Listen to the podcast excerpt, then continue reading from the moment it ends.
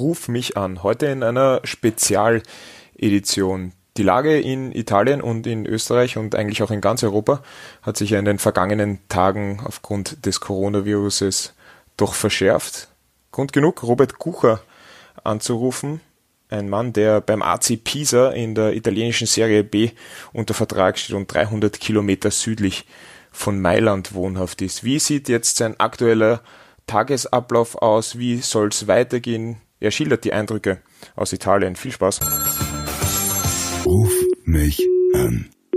Robert, danke, dass du dir Zeit genommen hast für uns. Die erste Frage, wie geht's dir? Äh, danke mal für den Anruf.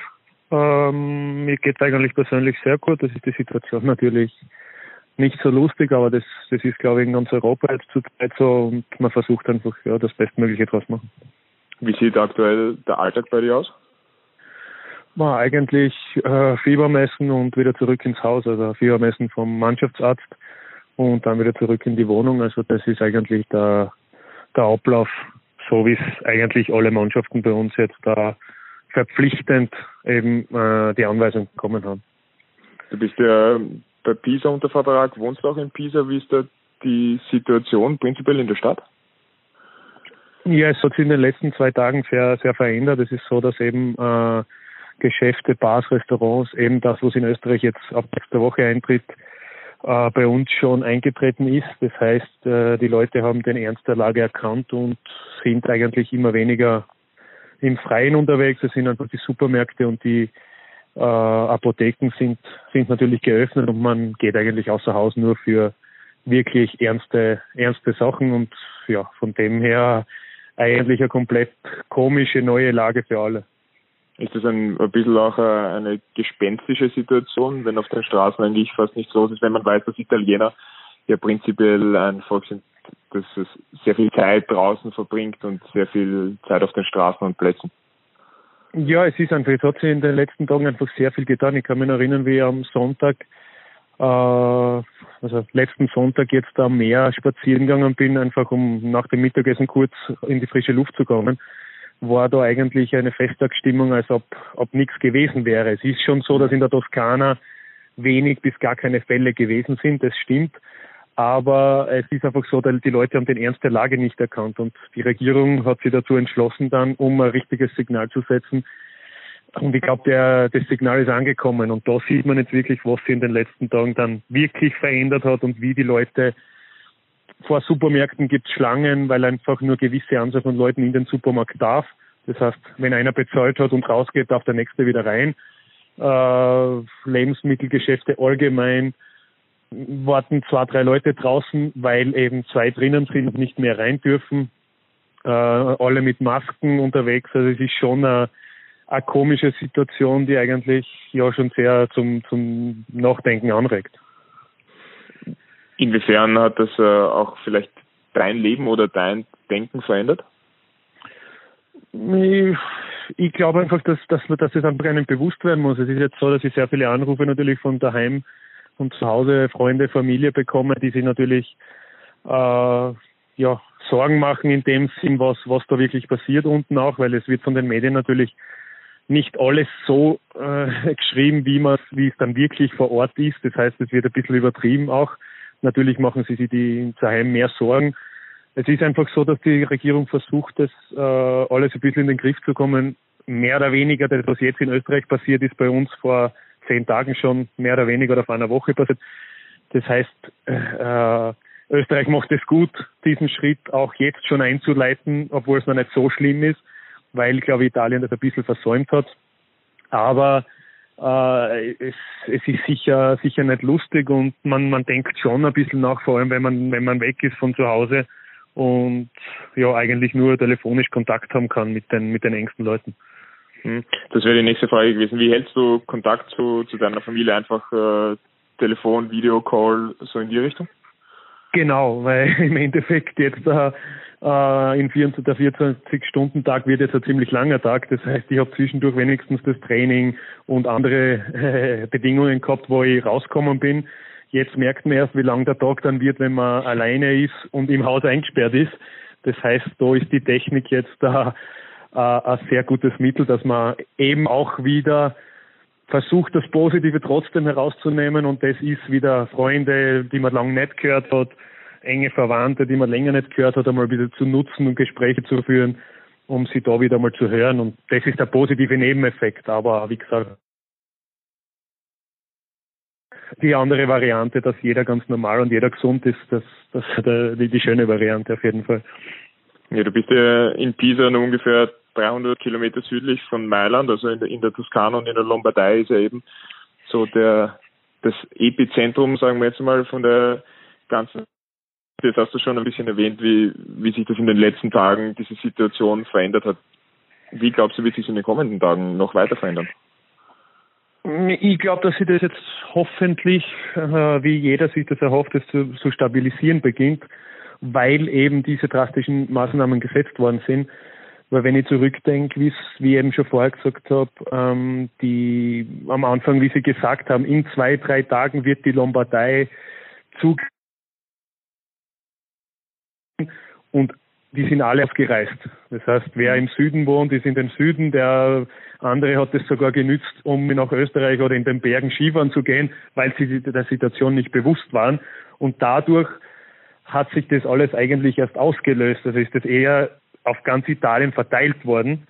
Mhm. Und daher hat die, die eben die Politik und die Regierung sagen müssen, so und jetzt stopp, wir müssen ganz Italien eigentlich einzäunen unter Anführungszeichen Sonst breitet sich das immer mehr aus und das Problem, das die Italiener haben, ist einfach der Süden, weil im Norden mehr oder weniger, es ist schon dramatisch natürlich, aber mehr oder weniger bekommt man die Situation mit den Gesundheitsbedingungen, die dort äh, Spitäler und alles mögliche wie, wie die Intensivstationen, die sie zur Verfügung haben, sind natürlich überfüllt. Das ist schon zu schlimm, aber es ist noch irgendwie zu regeln.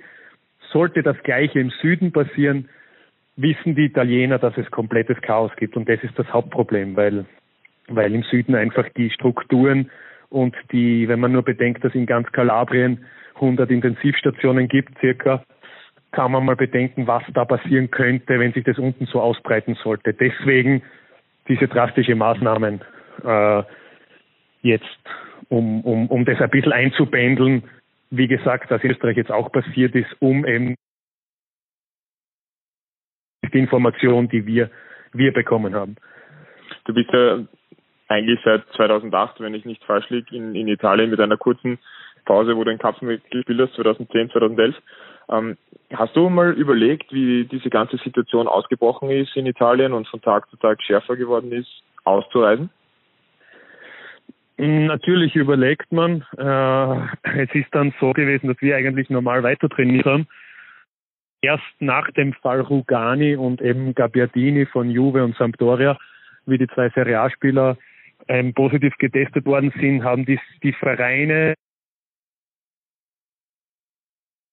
gespitzt und äh, vor allem die, die Verbände von der Serie A und Serie B haben dort das Heft und Anführungszeichen in die Hand genommen und richtige Entscheidungen getroffen und gesagt, so und jetzt stopp, das Risiko ist zu hoch, es dürf, darf keine Mannschaft mehr trainieren. Jetzt ist es so, dass wir mal für eine Woche eben auch nur individuell trainiert dürfen. Wir haben zuerst äh, die Möglichkeit gehabt, uns beim Stadion zu treffen, mhm. zwei Kabinen, äh, ein Meter Abstand, alle aufgeteilt, kein gemeinsames Training, sondern nur Schusstraining oder eben verteilt am Platz, also keine, keine Trainingsmatch oder sonst irgendwas, wo man zu Körperkontakt bekommt.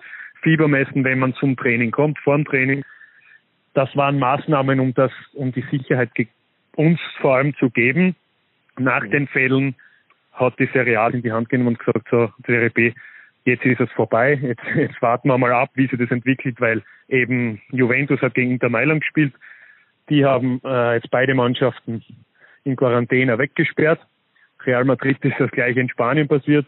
Äh, das ist dann ein Verlauf. Der Sampdoria jetzt der Spieler ist positiv getestet. Das heißt, Sampdoria hat noch eine Runde gegen, weiß ich jetzt nicht gegen wen, gespielt gehabt. Äh, die werden auch jetzt alle weggesperrt, unter Anführungszeichen isoliert, um eben weitere Ausbreitungen zu verhindern. Und jetzt ist eben der Stand der Dinge. Bis nächste Woche ist es Pflicht, bis Mittwoch, Donnerstag nächster Woche keine Trainings. Und dann wird wieder weitergeschaut. Also wir sind auch in einer Situation, wo ich sage, fahre ich heim, fahre ich nicht heim. wie kann ich was machen? Also da bin ich beim Informieren, beim Tun, weil da natürlich die Sorge zu Hause ist gegeben, das ist klar. Äh, will man da zu Hause bei den Eltern, bei der Freundin sein oder eben bleibt man hier um weiteres? Das, das sind Sachen, die man einfach jetzt abwickeln muss von Tag zu Tag und alles Mögliche dann weiter. Ja, wie, wie magst du vorgehen? Weil du hast natürlich gesagt, auf der einen Seite magst du natürlich bei der Familie sein. Auf der anderen Seite ist die Situation in Österreich ja jetzt auch nicht so, dass das äh, so easy ist, aus Italien dann einzureisen wahrscheinlich, oder?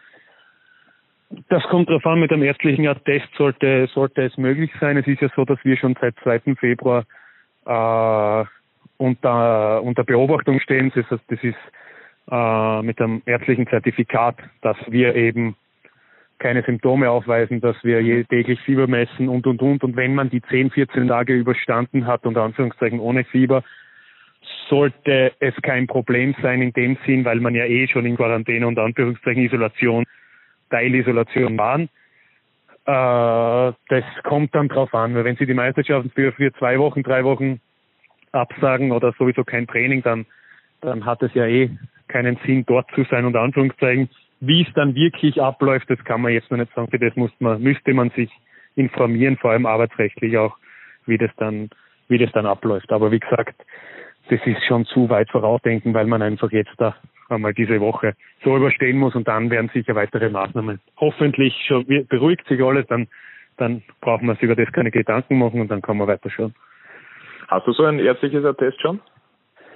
Natürlich, wir haben das, unser Doktor, unser Mannschaftsarzt ist ja jede, jeden Tag vor Ort gewesen, also bis Mittwoch jetzt, wo wir trainiert haben, mhm. äh, täglich unser Fieber messen und eben alle Symptome aus, um alle Symptome auszuschließen.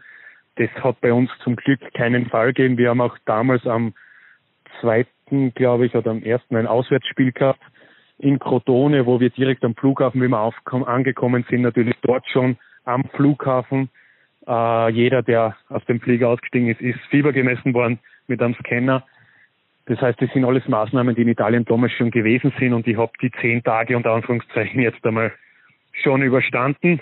Sagen wir mal so. Das schließt aber nicht aus natürlich, dass wir jetzt da außer Haus gehen können, weil den, den, den Virus kann natürlich jeder von uns irgendwann sofort bekommen. Also das, das ist, ist so, dass von uns einmal keiner was haben sollte, bis jetzt. Du hast diese ganzen Maßnahmen angesprochen mit diesem Fiebermessen vor dem Training, nach dem Training. Wie komisch ist diese ganze Situation, dass da ständig dann Fieber gemessen werden muss oder gewöhnt man sich dann am dritten Tag auch an diese Situation und nimmt vielleicht mit ein wenig Galgenhumor? Ja, es ist am Anfang natürlich schon komisch, aber äh, wie gesagt, man, wie, wie, du gesagt hast, man, man gewöhnt sich dran einfach. Das ist dann wird dann ein normaler Ablauf was ja nur uns zugute kommt. Das ist ja nicht irgendwas, was sagt, da musst du jetzt überwinden oder musst irgendwas machen. Das ist rein, um uns Sicherheit zu geben, um dem Vereiner Sicherheit zu geben, dass da nichts passiert, dass da nichts ist, dass wir ganz normal alles machen können. Und nachdem jetzt aber eh Trainingspause ist, heißt das für uns entweder der in der Nähe wohnt, fährt zum Doktor selbst und wird Fieber gemessen vor Ort und der andere, der nicht vor Ort ist, schickt dem direkt ein Video währenddessen er Fieber misst, damit er das mit dem Resultat dann hat, dann ist der Verein ruhig und den Verein kann im Endeffekt, der muss sich ja auch irgendwie absichern, sollte was passieren. Wie ist da prinzipiell die Zusammenarbeit und vielleicht auch die Unterstützung von deinem Verein, vom AC Pisa? Ah, eigentlich top. Also die haben uns wirklich, wir waren jetzt da die letzten Tage stundenlang am Telefon mit Konferenzschaltung von den zwei, drei Führungsspielern, mit dem Präsidenten, mit dem Sportdirektor äh, um uns am Laufenden zu halten, was wir dann der Mannschaft weitergegeben haben. Äh, die versuchen alles Mögliche uns zur Verfügung zu stellen, auch was jetzt äh, Individualtraining betrifft. Wir, wir können in zwei, drei Gruppen äh, auch das Stadion dann nützen, das desinfiziert wird und, und, und. Äh, Gruppen von zwei, drei Spielern jede Stunde ein anderer. So auf die Art könnte man das regeln. Das sind auch noch im Abwickeln, damit wir nicht auf der Straße oder sonst irgendwo äh, laufen gehen müssen oder uns fit halten müssen. Das heißt, die versuchen wirklich alles, um uns alles zu ermöglichen in der Situation und hoffen natürlich, dass sie das so schnell wie möglich äh, äh, erledigt und vor allem, dass jeder von uns auch, der jetzt nicht die Möglichkeit vom Stadion nutzt, äh, auch das Heimprogramm natürlich, das wir mitbekommen haben, äh, uns, uns jetzt fit zu halten, weil man weiß ja nicht, ob die Meisterschaft weitergeht, wann sie weitergeht, wie auch immer. Also das, das ist der Vordergrund vom Verein. Dieses, dieses Heimprogramm, ist das vielleicht sogar ein wenig eine willkommene Ablenkung oder eine Abwechslung, weil man eben was zu tun hat, weil der Tag dann auf einmal so lang ist, wenn man quasi in Quarantäne ist? Es ist, glaube ich, das erste Mal, dass, dass jeder Spieler äh, überglücklich ist, ein Heimprogramm zu haben, weil dann, mu dann muss man wenigstens was machen und man kommt raus, ein bisschen raus oder eben im Haus, in der Wohnung eben Krafttraining oder Stabilisationstraining, was auch immer. Äh, das ist eine sehr gute Abwechslung. Das ist auch der Grund, warum der Verein uns in der letzten Woche weiter trainieren hat lassen. Mhm. Nicht, weil wir sie gesagt haben, wir müssen trainieren oder wir, weil wir fit bleiben müssen, sondern um uns eine Möglichkeit zu geben, auch in dieser Phase zwei Stunden oder drei Stunden am Tag wenigstens aus dem Haus zu kommen, getestet zu sein, alle Sicherheitsvorkehrungen sind gegeben, kommt hin, es gibt keinen Körperkontakt und ihr kommt ein bisschen raus. Also das war dann eine richtig gute Abwechslung auch. Jetzt ist es nicht mehr möglich und dafür, daher das erste Mal richtig, richtig glücklich auch über Heimprogramm. Was machst du sonst, um dir die Zeit zu vertreiben neben dem Heimprogramm? Ja, eben wie gesagt, äh, Telefongespräche oder äh, Freunde anrufen, die man länger nicht gehört hat oder, oder Personen, die ja äh, in dem Sinn äh, Bücher lesen. Ich versuche sehr viele Bücher zu lesen und man, man ist halt ständig am Telefon auch, um Informationen äh, sofort wieder aufzunehmen, wenn jemand anrufen sollte vom Verein oder sollte irgendwelche News geben oder eben auch neue Fälle oder eben die Zeitungen online, um ein bisschen was mitzuverfolgen, was, was da jetzt passiert. Natürlich versuche ich jetzt mittlerweile auch schon das Handy weniger zu nutzen, um Infos zu bekommen, weil äh, irgendwann es doch zu viel wird und irgendwann äh, man es eh nicht beeinflussen kann, sondern man kann nur mithelfen und wirklich sagen, ich bleib zu Hause, mach das und, und jeder versucht dann seinen Teil so beizutragen, ohne dass man sich den Kopf verdrehen lässt. Also das ist, glaube ich, sehr, sehr wichtig. Das heißt, du versuchst auch deine Informationen ein bisschen zu reduzieren und auf bestimmte Kanäle zu kanalisieren und nicht einfach alles, was über Social Media Kanäle, Twitter, Instagram und so weiter reinkommt, auf dich einprasseln zu lassen. Genau, ich habe äh, ich habe in der Fastenzeit immer wieder mache ich jedes Jahr eigentlich dieses Social Media Fasten. Mhm. Das heißt, äh, ich, wenn es irgendwie geht, über meinen meinen Partner, der die die Seite die Internetseiten oder die Facebook- und Instagram-Seite von mir auch ein bisschen mitbetreibt, der stellt zwei, drei Dinge rauf, in meinem, natürlich mit meinem Namen, okay, dass er das machen darf. Da, da, da tauschen wir uns vorher aus. Aber ich selbst habe eigentlich in die letzten, seit der ersten Zeit, seit sie angefangen hat, nie auf Instagram irgendwas oder auf Facebook irgendwas verfolgt.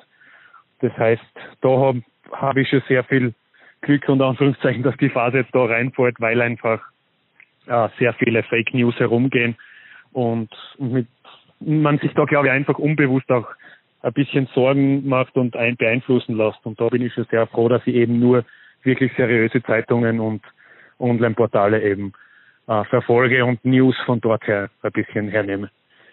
Du hast auch noch äh, gesagt, neben eben Zeitung lesen und dem Heimprogramm liest du auch äh, ein paar Bücher. Hast du einen aktuellen Buchtipp, der, der empfehlenswert ist? Zurzeit bin ich beim Anthony Robbins, das ist das Robbins Power Prinzip, das heißt die befreie okay. innere Kraft, der, der Spiegel Online Bestseller, der mir eben von einem Freund äh, empfohlen worden ist und da bin ich eigentlich, das ist ein sehr dickes Buch, das heißt, da habe ich sehr zum tun. Nein, ich bin eigentlich einer, der sehr gerne liest und sehr viel, viel liest und ich nutze die Zeit jetzt einfach, äh, ich habe noch sehr viele Bücher da vor mir und ich kann die Zeit eigentlich, eigentlich jetzt so nutzen. Äh, ja, vor allem ohne, oh, bitte? Welches Genre bevorzugst du da beim Lesen? Sind es eher so eben so ein Buch, wie, du jetzt gerade erwähnt hast, oder darf das auch einmal in, Richtung Fiction gehen, Horror? Gibt es irgendeine? Na, eigentlich eher eher in diese Richtung wie, wie dieses okay. Buch. Ein bisschen die innere Kraft, ein bisschen ja äh, das, das Denken, was im Kopf passiert, mentale mentale Geschichten ich habe vom Thorsten äh, Heivener, das, das sage ich keinem weiter, warum wir Geheimnisse brauchen, sind so Dinge, die einfach reflektieren, was du ein bisschen nachdenken anfangen kannst. Äh, ja, musst du ein bisschen zum Reflektieren, was in deinem Alltag eigentlich passiert und was man eigentlich nicht so aufnimmt. versuche ich dann eher ein bisschen bewusster wahrzunehmen und, und das, ja, hat mich in meiner Denkweise sicher sehr viel weitergebracht und da habe ich mich sehr viel weiterentwickelt und das taugt mir richtig. Mhm. Was fehlt dir denn aktuell am meisten in deinem Alltag? Mm, ja, ich glaube, glaube auch die, die, die Person, die, die Freundin neben mir, die, die Person einfach, wo man, wo man wirklich sagt, jetzt komme ich nach Hause, ich bin zu Hause und habe wen neben mir. Das ist, glaube ich, glaube ich, äh, von Freundin, Familie über das. Ich glaube einfach, wenn man zwölf Jahre von zu Hause weg ist und dann in so einer Situation kommt, glaube ich, das, was da, was da am meisten fehlt. Äh, aber ich glaube, dass das menschlich ist und sobald die Phase vorbei ist, glaube ich, wird sie das, wird sie, das ist Unbewusste einfach, weil man nicht weiß, wie lang, wie lang ist es noch, wie lang wird es sein, wie lang, äh, ja, wird es die Sperren geben, wie lang mhm. gibt es keine Flieger, keine, keine Züge oder Busse oder sonst was. Das heißt, das ist ein bisschen das Fragezeichen, das im Kopf herumschwirrt und das ist jetzt eine Phase, wo man einfach durch muss, wo es einfach wichtig ist, dass alle wieder gesund werden und dass die, ja, dass das passt und und wenn das wieder passt, dann ist die Zeit auch wieder vergessen.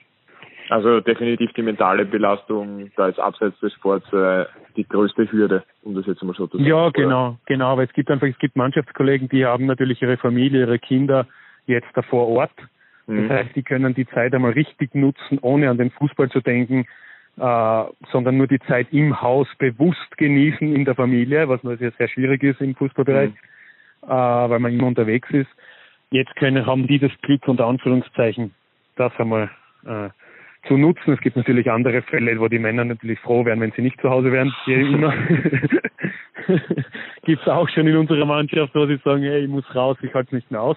Aber na, Spaß beiseite. Das ist dann ein Geheimnis, uh, dass du für dich bist, wer das ist. Ge genau, ich, ich sage keinen Namen. Ich mach, na, das ist es ist einfach, ja, wenn man dann wirklich in so einer Phase, auch mit den Mannschaftskollegen selbst, so wir sind ja normalerweise sechs, sieben, acht Spieler, die alleine leben, die äh, Mittag und Abendessen vielleicht zusammen sind oder immer wieder zusammen machen. Das geht jetzt nicht mehr und da merkt man eigentlich die Zeit, die man zuerst gar nicht bewusst wahrnimmt, die jetzt mhm. einfach nicht mehr da ist und und da wird eigentlich eigentlich das Denken stellt ein bisschen um. Ich glaube, dass man da ein bisschen mehr zum ja, dass dir das alles mehr bewusst wird, was dir eigentlich fehlt, wenn du das, wenn du so eingesperrt bist, unter Anführungszeichen. Ja. Wie gehst du eigentlich an mit äh, Essen, selber kochen? Kannst du, weil Lokale haben ja geschlossen bei euch, oder? Oder genau. oder hat noch, hat noch wie gehst du an? Gibt es jeden Tag äh, Nudeln oder oder bist du da schon, ja, dass du eine Abwechslung dir besorgt hast? Wenn ich selbst kochen würde, dann würde es jeden Tag Nudeln geben mit Olivenöl wahrscheinlich. Aber ich habe das Glück, dass ich gleich gegenüber von meinem Haus ist ein Lebensmittelgeschäft. Der eine verkauft nur Früchte und Gemüse. Okay. Der ist offen und auf der, äh, auf der anderen Seite gegenüber ist es ein Lebensmittelgeschäft, der täglich zwei, drei erste Gänge, zwei, drei zweite Gänge, das heißt, man kann dort das Essen holen und das Glück habe ich direkt vor der Haustür, das heißt, ich gehe runter, gehe über die Straße, bin direkt dort, kann eigentlich mein Menü zusammenstellen, wie ich will und nehme es dann wieder mit drauf und isst zu Hause. Das Glück habe ich seit zwei Jahren und das ist bis jetzt noch alles offen. Das heißt, da, da ändert sich eigentlich nichts bei mir. Und natürlich gute italienische Küche. Ja, natürlich. Also es ist alles frisch gemacht. Es ist alles.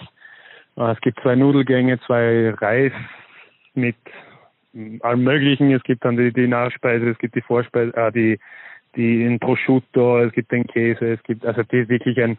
Na, rinnt mir äh, das Wasser im Mund zusammen. Ja, ja, es ist, es ist die italienische Küche hat schon was und das zum Glück geht das ganz normal weiter und das kann ich ganz normal das Essen wenigstens genießen. Ich muss natürlich aufpassen, weil die Bewegung wird weniger jetzt, aber, aber weniger Profiterol und Co. Genau, genau.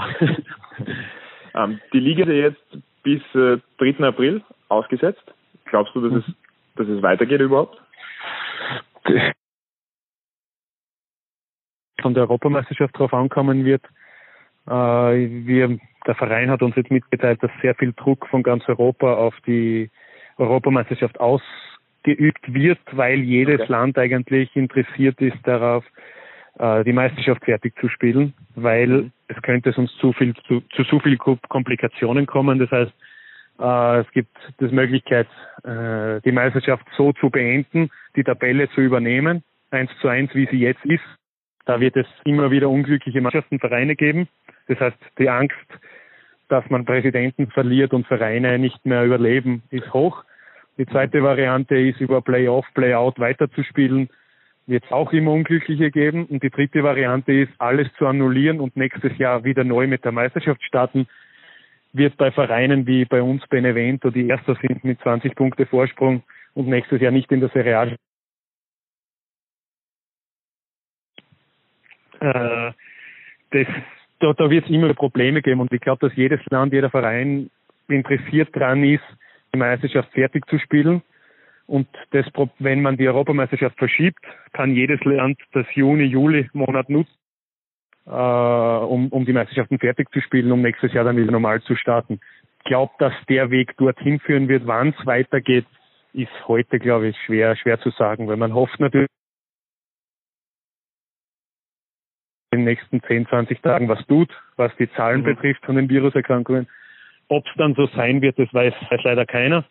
Und ich glaube, dass sehr viel davon dann abhängen wird. Es ist bei uns die Angst, die ich habe, ist einfach die, ich habe im Juni eigentlich meine Hochzeit geplant.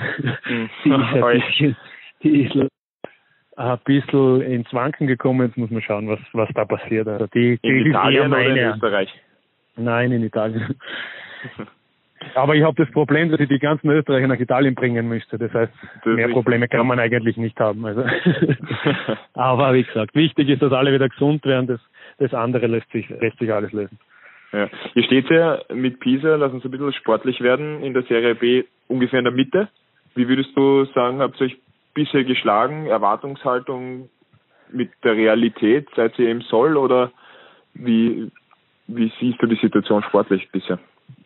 Also wir haben eigentlich äh, nach dem letzten Jahr mit dem Aufstieg war der Klassenerhalt eigentlich das, äh, das erste Ziel. Mhm. Es ist so, dass in der in der Liga bis auf Benevento äh, die Erster sind. 20 Punkte Vorsprung hast du ja vorher gesagt. Ja. Genau, also jeder jeder jeden schlagen kann und es ist auch so, dass wir, wenn du zwei Spiele hintereinander gewinnst, äh, kann sein, dass du mitten im Playoff bist oder sogar um einen Serie A Aufstiegsplatz mitspielst. Mhm. Wenn du aber zwei verlierst, kann sein, dass du direkt Abstiegsplatz oder eben im Playout bist. Das heißt, das ändert sich die Tabelle von Tag, Spieltag zu Spieltag. Und von dem her ist es immer wichtig. Wir haben da eine sehr solide Position eingenommen mit dem 10., 11., 12. Platz eigentlich die ganze Saison über. Bis auf einmal war man kurz im Playout, einen Spieltag. Das heißt, wir sind eigentlich sehr zufrieden. Leider äh, hätten wir uns viel mehr Punkte verdient gehabt. Wir haben, glaube ich, drei oder viermal in der 5 oder 96. Minute mit der letzten Aktion entweder den Ausgleich oder eben das Geber bekommen, dass mhm. man null Punkte eigentlich mit fünf, sechs Punkten mehr wärst, würdest du wahrscheinlich sogar äh, um den dritten, vierten Platz mitspielen. Fakt ist, dass wir eine sehr gute Meisterschaft spielen, dass wir eigentlich gegen keine Probleme. Wir haben auch gegen Benevento das, das Hinspiel nur 0 gespielt, mit einem, in der 91. Minute einen Elfmeter verschossen und das Rückspiel in Benevento äh, 1-1 gespielt. Das heißt, wir haben eigentlich mit jeder Mannschaft mithalten können. Es ist einfach so, dass wir dann die Erfahrung sehr viel ausmacht. Wir haben junge Spieler dabei, die das erste Jahr in der Serie B spielen. Aber eigentlich sind wir, sind wir sehr zufrieden und es ist schade, dass gerade jetzt, wo wir im letzten Spiel das Derby gegen Livorno gewonnen haben, dass uns jetzt ein bisschen die Euphorie unterbrochen haben. Aber wie gesagt, das Sportliche rückt in den Hintergrund zurzeit. Du bist ja auch dann einer der Routiniers mehr oder weniger im Kader mit 29 als einen Vertrag bis 2021. Wie würdest du den Verein AC Pisa charakterisieren? Eigentlich eine, eine familiäre Gruppe, die mit äh, einem Präsidenten, der, der eigentlich ganz rauf will. Das war auch mhm. der Grund, warum ich, warum ich vor drei Jahren das, das Projekt PISA akzeptiert habe. Äh, das erste Jahr ist nicht so gelaufen, da haben sie dann nach Saison ausgemistet und neue Spieler geholt wieder neuen Trainer geholt und dort sind wir dann eigentlich durchmarschiert. In dem Sinn, da hat sich eine richtige Einheit gebildet, wie es damals bei mir ein bisschen in Frosinone war. Mhm. Äh, der Präsident will ganz rauf. Dieses Jahr ist natürlich zum Stabilisieren, vor allem auch sehr vielen Spielern die Möglichkeit geben, das erste Jahr in der Serie B zu spielen.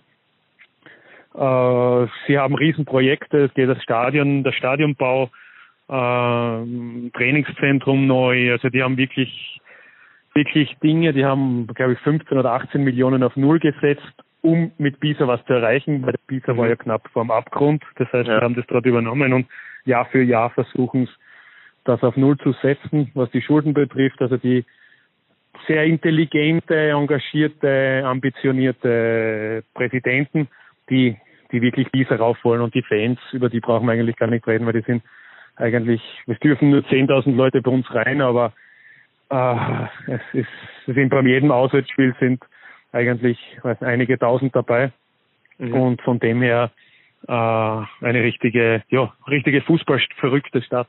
Das ist, das ist schon richtig lustig, ja. Mit dem Ziel, auf alle Fälle nochmal Serie A Luft zu schnuppern, auch für dich, oder? Natürlich. Ich glaube, das Ziel ist es einfach, dass man, dass, dass das persönlich, muss ich sagen, die letzten zwei Jahre sind sehr, sehr gut gewesen.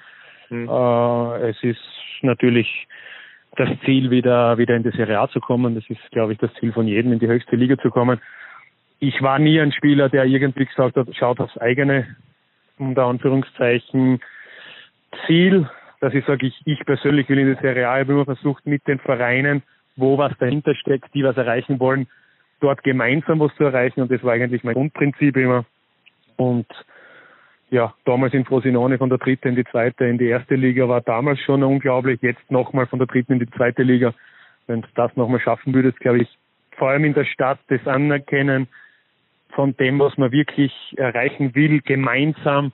Ich glaube, das ist das für mich das Wichtigste und vielleicht schaffen wir es auch irgendwann wieder mal mit Pisa. Und mit dieser Vision natürlich ist es schon so, dass du dir auch weiterhin vorstellen kannst, äh, in Pisa zu spielen, oder? Weil Vertrag bis 21, wenn ich das richtig äh, gelesen habe. Das heißt, der nächste Vertrag, vielleicht ist es dann schon der letzte im, im Profibereich, bei Pisa möglich? Mhm. Ja, wenn Sie mir sieben, acht, neun Jahre Vertrag geben, glaube ich, ist der letzte. Sieben, acht, neun Jahre, bis 38 bist du spielen. Nein, ja, unser, unser ältester Spieler ist jetzt 40, der mit dem, der Moscardelli mit dem langen Bart, der ist 40 geworden. Also, nein, also das ist, äh, körperlich kann man nie sagen, wie lang das geht, wie lang dass man im Ausland bleiben will, wie, wann mhm. will man. Es hat zwischendurch zwei, drei Gespräche auch in Österreich gegeben, wo man kurz davor war, auch zurückzukommen. Mhm. Das muss ich glaube einfach, dass im Fußball habe ich gelernt, dass man einfach äh, alle sechs Monate schauen muss, was sich tut. Wie geht's einem? Da können Verletzungen zwischenkommen, man kann nichts planen. Äh, es ist einfach so, dass mir zurzeit sehr gut geht, mir gefällt's dort äh, was vor eineinhalb Jahren vielleicht nicht so der Fall war, was ein bisschen eine schwierige Phase war. Jetzt zur mhm. Zeit ist es sehr positiv. Dadurch werden wir eigentlich schauen, äh, ja, ich schaue einfach von Transferperiode zu Transferperiode, was gibt's für Anfragen, was gibt, was wäre interessant, das ist dann kommt jetzt mit Hochzeit, vielleicht dann Familienplanung und und und. Das heißt, wo, wo geht's hin, schaut man natürlich auch äh, geografisch ein bisschen, wie ist die mhm. Verbindung, wie komme ich nach Hause, wie kann hat die Möglichkeit, die Freundin die Möglichkeit zu mir zu kommen oder wird sie direkt zu mir kommen, fix zu mir kommen. Es, es sind mehrere familiäre Dinge, kommen natürlich mit dem Alter jetzt dann auch in Betracht. Das heißt, ich glaube, da, da schaut man einfach in jede Richtung ein bisschen und man kann sie eh nicht beeinflussen. Das, was kommt, kommt und was sich, was sich dann äh, ergibt, wird sicher einen Sinn haben. Also sicher viele Faktoren, die da, die da mitspielen. Wie würdest du prinzipiell das Niveau in der Serie B beschreiben für einen österreichischen Fußballfan, der da vielleicht nicht so drinnen ist? Ich glaube, dass es ein sehr, sehr hohes taktisches Niveau ist. Es ist so, der italienische Fußball hat taktisch ein bisschen was verloren. Also es wird nicht mehr so, mhm. es gibt sehr viele Mannschaften, die eigentlich nur mehr Gegenpressing spielen, äh, die hoch stehen wollen, nicht mehr der typische italienische Fußball. Äh, es, es, es ist, geht sehr intensiv zur Sache es geht richtig, es ist eine richtige Männersache. Das heißt, auch die dritte Liga ist damals fast nur Männersache gewesen. Also da geht's richtig, da wird wenig Fußball gespielt. In der zweiten Liga hast du eigentlich sehr gute Mannschaften, so man sieht auch am Kader der, der, der, der Mannschaften, dass eigentlich Serie A-Mannschaften dabei sind, weil da sind einige Spieler, die wirklich jahrelang in der Serie A waren, die noch immer in der Serie A sein könnten, eben um diese Vereine in die Serie A zu bringen. Das sieht man dann auch den Qualitätsunterschied aber es ist einfach, glaube ich, einer der interessantesten Ligen in ganz Europa, was mit der englischen zweiten Liga vielleicht, was die Ausgeglichenheit betrifft. Mhm. Es ist so, dass wirklich Spieltag für Spieltag kann man nichts vorhersagen. Da kann alles passieren. Es gibt keinen Favoriten, keinen.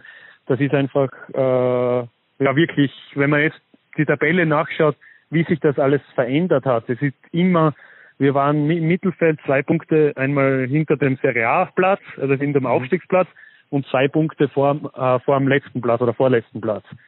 Äh, obwohl wir zehn Mannschaften hinter uns gehabt haben und zehn davor. Also man, man, es ist wirklich unglaublich ausgeglichen und es ist schon eine sehr interessante Liga, weil man ins Stadion geht, die Fans kommen ins Stadion, weil sie einfach äh, ja ein, ein super Spiel sehen wollen oder sehen, dass man nicht weiß, wie es ausgeht. Es ist nicht so, dass mhm. ins Stadion gesagt ja, die schießen wir heute eh ab oder da verlieren wir oder was auch immer. Das ist einfach, man kann nichts vorhersagen und das ist, glaube ich, gibt schon vor allem auch den Fans einiges. Also das ist schon schon eine richtige, auch mentale Frage, was die Spieler betrifft, weil es eben dieses diese Ausgeglichenheit nach einer Niederlage nicht den Kopf in den Sand zu stecken und nach zwei Siegen nicht glauben, jetzt fahren wir in die Serie A, das geht leider nicht. Das heißt, man muss immer äh, ja, nicht schwarz, nicht weiß, man muss ein Mittelding finden das ganze Jahr über, weil sonst entweder geht es ganz nach unten oder ganz nach oben. Also das ist, mhm. ist, ist halt schon, schon eine sehr interessante, interessante Geschichte. Du hast jetzt auch wieder ganz kurz äh, nur die Serie A angesprochen. Nimm uns noch mal ganz kurz mit in diese schöne Zeit äh, mit äh, Frosinone. Ja, es, es, hat eigentlich angefangen mit dem, mit dem Aufstieg von der Serie B wo wir uns eigentlich gar nicht bewusst waren, dass wir das geschafft haben, weil wir aus der dritten Liga kommen sind, dann in eine Euphorie kommen sind und eigentlich war dann die Saison vorbei und man war Zweiter und hat gesagt, hey, wir sind in der Serie A. Dann bist du in den Urlaub gegangen und dann im Trainingslager bei der Auslosung dann hat man richtig gemerkt, hey, jetzt spielst du gegen Juve, gegen Roma, Inter, Milan und, und, und. Das heißt, da wird er das erst bewusst und vor allem vor den Spielen.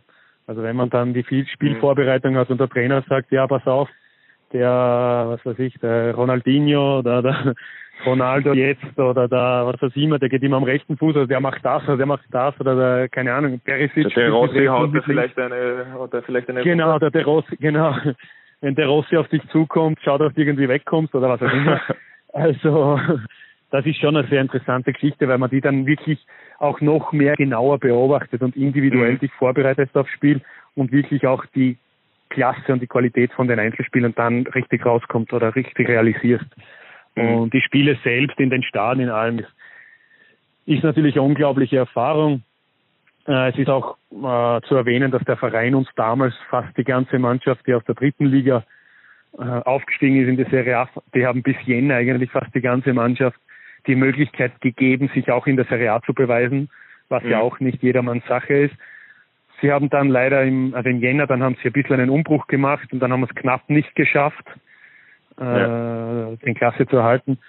Wäre trotzdem ein Wahnsinn gewesen, wenn du es geschafft hättest. Und ja, aber wie gesagt, Frosinone ist jetzt auch eine Realität in Italien, die respektiert wird. Das war früher nicht mhm. so. Die ist jetzt einfach so, die spielt jedes Jahr mal einen Aufstieg mit, vielleicht steigen sie auf, dann steigen sie wieder ab, dann steigen sie wieder auf. Also ist eine Realität, wo du sagst, das ist ein, ein richtig interessanter Verein geworden. Und da mitgeholfen zu haben, ist schon, äh, äh, wie ich den Fußball sehe oder wie ich meine Arbeit sehe, schon äh, äh, riesen, ja, äh, wie sagt man, ist ein positives Gefühl, richtiges, ja. richtiges Glücksgefühl kommt auf, wenn man sieht, hey, da kann man schon stolz sein, sagen wir so. Ja, Dies, dieses Stolzsein oder dieses positive Gefühl, hast du das ab und zu jetzt in diesen letzten Tagen auch wieder gesucht, diese Erinnerung an diese positiven Zeiten, oder sagst du, okay, das ist schon so weit weg eigentlich, ist vielleicht schön, wenn man mal drüber spricht, aber es ist jetzt nichts, wo ich, wenn ich alleine über die letzten Wochen nachdenke, dass mir dann wieder, weiß nicht, äh, die Serie A Erinnerungen oder diese Zeit in Frosinone in, in, in den Kopf geraten, wenn es jetzt gerade äh, nicht so gut läuft. Nein, ich glaube, dass jetzt da in Pisa mit der mit der positiven Phase, die man eigentlich haben, äh, oder das ganze Jahr über eigentlich auch mit letzten Jahr mit dem, ich glaube von Jänner bis bis zum Aufstieg haben wir, glaube ich, kein Spiel verloren. Mhm. Äh, das heißt, da ist schon Euphorie, da kommt schon die positive Energie und du merkst, es ist was im Entstehen. Da, wirkt, da blickt man eher ein bisschen jetzt kurzfristig zurück. Das heißt, ein bisschen das Revue passieren lassen, auch jetzt da, was das jetzige Jahr betrifft, die, die guten Spiele, die einer gemacht hat, die, die Sachen, die man verbessern kann. Die, aber man denkt eher jetzt an das. Wenn jetzt mhm. ab und zu zurückzutrinken, natürlich in die Serie A, das bringt, ist schon positiv natürlich. Das ist ein wenn ich die Fotos sehe und alles, kommen schon Gefühle hoch, aber es ist eher so, dass jetzt eher an das denkst, was jetzt präsent ist. Also mhm. das, das ist eher Sache. Abschließend habe ich noch eine Frage. Wer war der unangenehmste Gegenspieler? Oder vielleicht auch der angenehmste Gegenspieler? Gibt es da zwei Extreme? Der angenehmste, wenn ich jetzt sofort erinnere an den Bilja, ja. der argentinische Mittelfeldspieler, der bei Lazio Rom war damals, der auch menschlich am Platz und auch nach dem Spiel und alles Mögliche. Da waren schon, waren schon einige dabei, die wirklich, äh, ja, man weiß, warum die in der Serie A sind, was auch das, das Menschliche betrifft.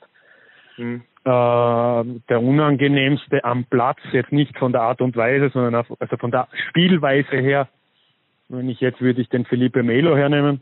Mhm der wirklich, ja, wo man, wo man weiß, wie sein Spielstil ist, aber der ist jetzt kein unguter, sondern auch am Platz ein sehr, äh, was Menschlichkeit betrifft, eigentlich sehr positiver. Äh, seine Art und Weise ist natürlich ein Wahnsinn, wie der in die Zweikämpfe geht und wie der präsent ist am Platz. Aber wie gesagt, da könnte, da könnte man einige Beispiele nehmen, weil man einfach, ja, die ganze, ganze Serie A-Mannschaft nur Match schaut, was Atalanta jetzt leistet. Die sind ja damals auch schon fast die ähnliche Mannschaft gewesen. Mhm. Äh, Inter Mailand ist jetzt vielleicht vom Spielstil anders mit dem Conte, aber damals schon eine unglaubliche Mannschaft gewesen. Juventus sowieso. Also man hat da Milan vielleicht jetzt besser wie damals, aber aber trotzdem das 3-3 in San Siro gegen Milan war sicher auch ein unglaubliches Erlebnis. Mhm. Es ist Juventus 1-1 auswärts war natürlich auch. Also da sind schon einige einige Erinnerungen. Was steht bei dir jetzt heute noch an? Also, gar nichts eigentlich. Ich werde schauen, vielleicht werde ich noch ein bisschen was machen da in der Wohnung, äh, was, was, was Training betrifft. Und dann werde ich eigentlich noch Abendessen, vielleicht noch ein Buch am Abend vorm Einschlafen und dann werden wir wieder einen Tag abhaken und hoffen, dass es morgen wieder besser wird. Robert, dann sage ich Dankeschön für deine Zeit, Dankeschön fürs Gespräch. Ja. Natürlich alles Danke Gute nach Italien. Danke, hoffen, alles Gute nach Hause. Der in ganz Europa ein bisschen entspannt in den nächsten Tagen, Wochen. Und wenn nicht, wissen wir, dass du ein gutes Buch uns empfohlen hast, dass wir uns vielleicht zulenken. so ist es. Hoffen wir, dass alles gut geht. Liebe Grüße in die Heimat. Danke für den Anruf und alles Gute. Robert, danke schön. Mach's gut. Danke, ciao. Danke. Ciao. Ruf mich an.